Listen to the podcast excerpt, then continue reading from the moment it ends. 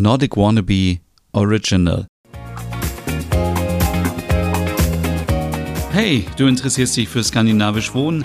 Dann bist du hier genau richtig. In diesem Podcast geht es um Trends, Inspiration, Produktneuheiten, um die verschiedenen Scandi-Wohnstile und natürlich auch um dänisches und skandinavisches Design.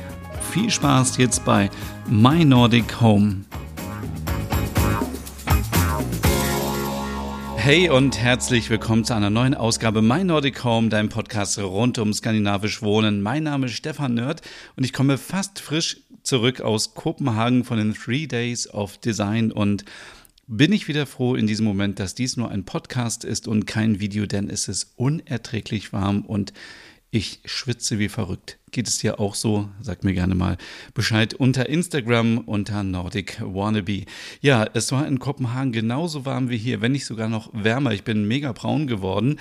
Aber das ist eigentlich nur ein Randthema. Ich war in Kopenhagen, weil ich mich inspirieren lassen wollte von neuen skandinavischen Designideen, dänisches Design. Es waren ja über 290 Marken dort vertreten und haben ihre Produktneuheiten gezeigt und Trends und vieles mehr. Ausstellungen gab es von morgens bis abends. Ja, aber leider gab es nur drei Tage Zeit in Kopenhagen, um sich alles anzuschauen. Also habe ich natürlich ganz krass priorisiert und habe zum einen meinen Scandinavian Design Award ähm, überreicht. An dieser Stelle vielen Dank an alle, die mitgemacht haben und abgestimmt haben. Ich finde, es sind sehr tolle SiegerInnen dabei und viele tolle Produkte, die es auch verdient haben. Ja, ähm, was ist jetzt eigentlich so mein Learning aus diesen drei Tagen Learning? Das klingt auch so marketingmäßig. Also, was hat mich am meisten beeindruckt? Und ähm, ja, da möchte ich eigentlich anfangen, dass es für mich irgendwie drei Themen gab, die mich sehr beschäftigt haben. Zum einen natürlich dieses Thema, dass ähm, ich auf der Suche war nach innovativen Designideen. Auf der anderen Seite natürlich auch gibt es viele dänische Designklassiker, die immer wieder in neuen ähm, Varianten aufgelegt werden. Ähm, zum Beispiel von Louis Posen gibt es die Anne Jakobsen-Leuchte schon seit vielen, vielen Jahren. Die gibt es dann immer wieder in einer anderen Farbe. Oder von Karl Hansen und Son gibt es Stühle, die es schon mal gab vor 50, 60 Jahren. Die werden nochmal neu aufgelegt. Ähm, und äh, das Thema Nachhaltigkeit. Jeder und jede möchte natürlich heutzutage nachhaltig leben und auch die Produkte sollen nachhaltiger sein. Dazu aber später mehr. Ähm, fangen wir doch am besten an mit den innovativen Designs. Also, ähm, wenn man sich sehr viel mit skandinavischem Design beschäftigt, so wie ich, dann ähm, stumpft man irgendwann ab. Wenn man dann irgendwie Neuheiten sieht, dann denkt man so, ja, okay, Ah, das ist wieder ein Stuhl aus Eiche, okay, und ähm, die Sitzfläche ist geflochten, okay, das ist eine Papierkordel, äh, okay, ähm, was ist denn so neu? Und das ist eigentlich so schade, denn ich bin ja natürlich auf der Suche nach Produktneuheiten, möchte auch Neuheiten aufspüren und hier auch in diesem Podcast weitergeben. Deswegen gibt es zwei Produkte, die mir sehr, sehr nachhaltig in Erinnerung geblieben sind, obwohl sie jetzt nicht für Nachhaltigkeit stehen, sondern im Sinne von, dass sie mich beeindruckt haben. Und alle Informationen aus dieser Podcast-Folge gibt es natürlich auch auf meinem Blog nordicwannabe.com. Da gibt es einen umfangreichen Artikel zu diesem Thema. Zum einen möchte ich gerne an dieser Stelle über die Down-Leuchte ähm, sprechen von Motarasu. Die wurde ja ähm, designt von Anne Brandheu und Eva Fly von Blei Studio. Das sind auch die SiegerInnen von äh, Dänemarks Neste Klassiker, äh, Staffel 3. Und ähm, ja, diese Leuchte macht eben so besonders, und es ist sehr schwierig, das jetzt wieder in einem Podcast zu erklären. Also, es ist eine große, ihr müsst euch vorstellen, ein großes Blatt ähm, gewachst, ähm, japanisches Papier, rund, und das ist quasi an der Wand. Dahinter verbirgt sich eine Leuchte. So, dann gibt es eine Leiste, die ist da drüber äh, montiert, damit man eben die Lampe an- und ausmachen kann. Und das Besondere ist, der, der, Kreis ist oben einmal eingeschnitten bis zur Hälfte, also wie so ein Tortenstück. Und dann kann man an der Seite das Papier so ein bisschen runterziehen. Und dadurch öffnet sich ein Spalt und dadurch kommt Licht heraus. Das ist das Besondere an dieser Leuchte. Also es ist eine Leuchte, die man nicht einfach an und aus macht, sondern man kann sie sich auch so ausrichten, wie man möchte. Und ähm, man kann es so machen, dass sie nur auf einer Seite leuchtet oder auf beiden Seiten. Ich finde das Design super innovativ. Und wie gesagt, auf meinem Blog nordicwannabe.com kannst du dir auch nochmal anschauen, wie die Leuchte in Action aussieht. Ja, komischerweise ist das zweite Produkt, was mich auch sehr inspiriert hat. Und ich glaube, jetzt hört man meinen Rechner, der bei dieser Wärme wieder völlig durchdreht. Aber egal, ich mache einfach weiter. Hört man, ähm, sieht man auch die Nepra-Leuchte. Die Nepra-Leuchte ist von New Works, auch ein, eine tolle Marke aus Dänemark. Die hatte ich auch vorher gar nicht so auf dem Schirm. Die machen sehr viel ähm, hochpreisige Produkte, ich würde mal sagen, so in der Kategorie von Auto Copenhagen oder von, äh, also ehemals Menü. Und ähm, die haben auch eine Leuchte rausgebracht, wo man den Leuchtenschirm einfach äh, anpackt an einer kleinen Stelle und dann nach oben oder unten schiebt. Und dann kann man entweder daraus eine Pendelleuchte machen, also das heißt, das Licht kommt von unten, oder man dreht das Ganze einmal so um, um 180 Grad nach oben und dann hat man eine Deckenleuchte, dann kommt das Licht oben raus. Finde ich super innovativ. Ich mag es ja immer gerne, wenn man Produkte für verschiedene ähm, Anlässe, für verschiedene Funktionen nutzen kann und so ein bisschen Platz sparen kann, aber auch Geld sparen kann und sich jetzt nicht ähm, so viele Produkte auf einmal holen muss. Dann natürlich das Riesenthema in diesem Jahr auch bei den Three Days of Design in Kopenhagen. Nachhaltigkeit, Nachhaltigkeit, Nachhaltigkeit was bedeutet eigentlich Nachhaltigkeit beim Thema Wohnen? Und das ist ein sehr interessantes Thema und dem würde ich mich eigentlich gerne nochmal ausführlicher widmen wollen. Denn es ist nun mal so, wir wohnen alle zu Hause, wir wachsen auf, ähm, im idealsten Fall in einem Kinderzimmer, dann haben wir ein Jugendzimmer, wir gestalten uns das um, dann äh, gehen wir studieren, äh, machen eine Ausbildung oder gehen arbeiten, verdienen unser erstes Geld verdienen aber noch nicht so viel Geld, sondern sind eben noch am Anfang. Und deswegen kaufen wir uns da Ikea. So, wenn wir dann vielleicht, sagen wir mal so, vielleicht 35 sind ähm, oder uns überlegen, eine Familie zu gründen, irgendwo neu einzuziehen, ein Haus zu kaufen, eine Wohnung zu kaufen, eine, irgendwas zu mieten, dann richten wir uns wieder neu ein. Und ab diesem Punkt kommen natürlich dann auch hochwertige Produkte ähm, Hochpro ja, Hochpro hochwertige Produkte ähm, in Frage, die eben ja, hochwertiger sind. Ähm, und jetzt habe ich ein bisschen den Faden verloren, weil dieser Rechner so laut rauscht. Es tut mir so leid, aber es ist so unerträglich warm. Was ich damit sagen will, es ähm, nachhaltig wohnen ist nicht immer so einfach. Man könnte natürlich das so machen, dass man anstatt zu Ikea geht, vielleicht gebrauchte Möbel kauft oder die Möbel, die man dann ähm, hat, auch weiterverkauft. Also das Schlimmste wäre jetzt, wenn man auszieht mit vielleicht 18, 19, 20, sich etwas zu kaufen und zu sagen, ach, ist egal, ich kaufe mir was ganz Billiges. Ähm, ich werde sowieso nur ein Jahr hier wohnen und dann schmeißt man die Sachen weg. Das ist natürlich nicht ressourcen, ressourcenschonend.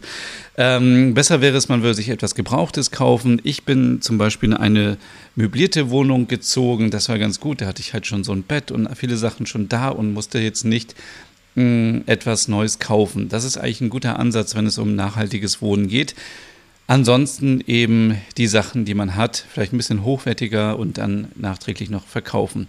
Wo ich aber hinaus möchte, ist, es gibt ganz viele unterschiedliche Möglichkeiten, als Marke nachhaltige Produkte herauszugeben.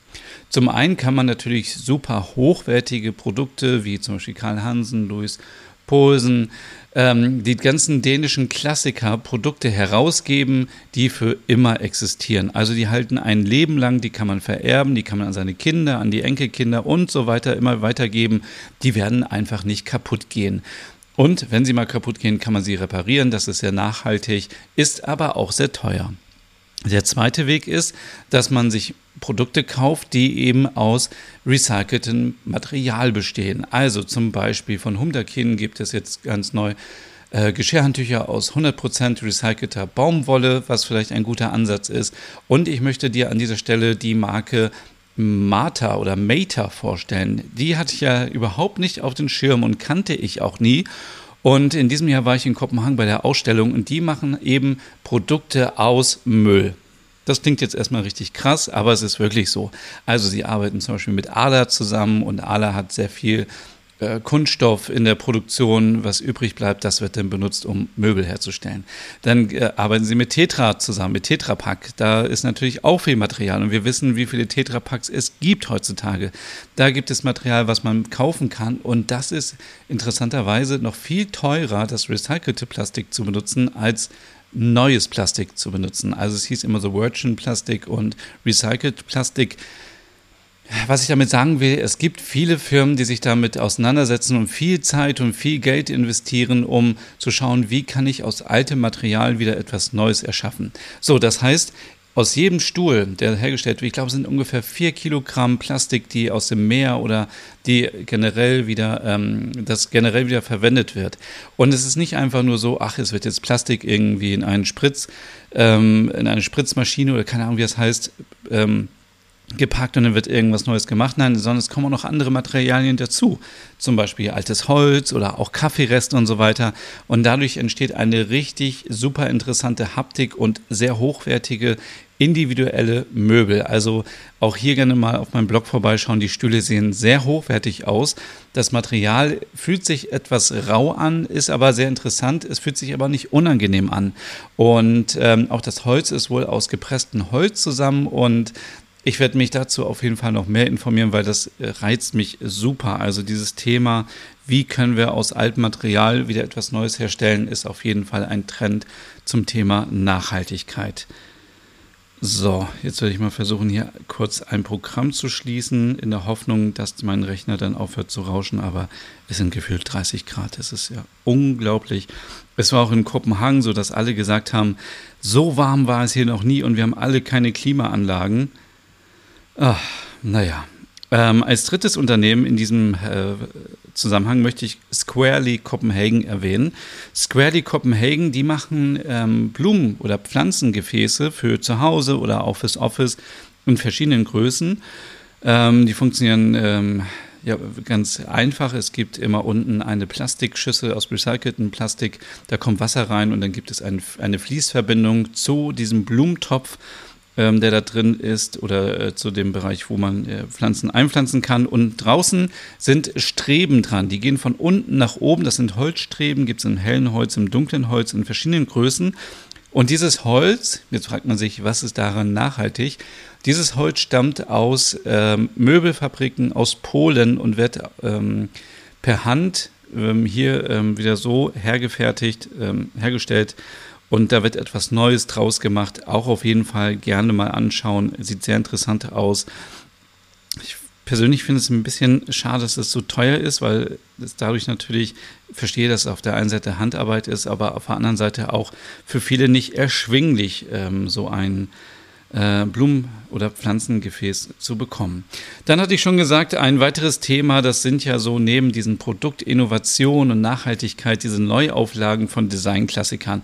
Und auch da möchte ich gerne ein paar Tipps geben, was ich gesehen habe und zum Beispiel von Karl Hansen und Zönn, den CH45 Schaukelstuhl. Also äh, ich habe vorher noch nie einen Schaukelstuhl gesehen, äh, so im dänischen Design von Hans J. Wegner. Ähm, der wird, den wird es neu geben und auch den Monarchscher von Wilhelm Nauritzen.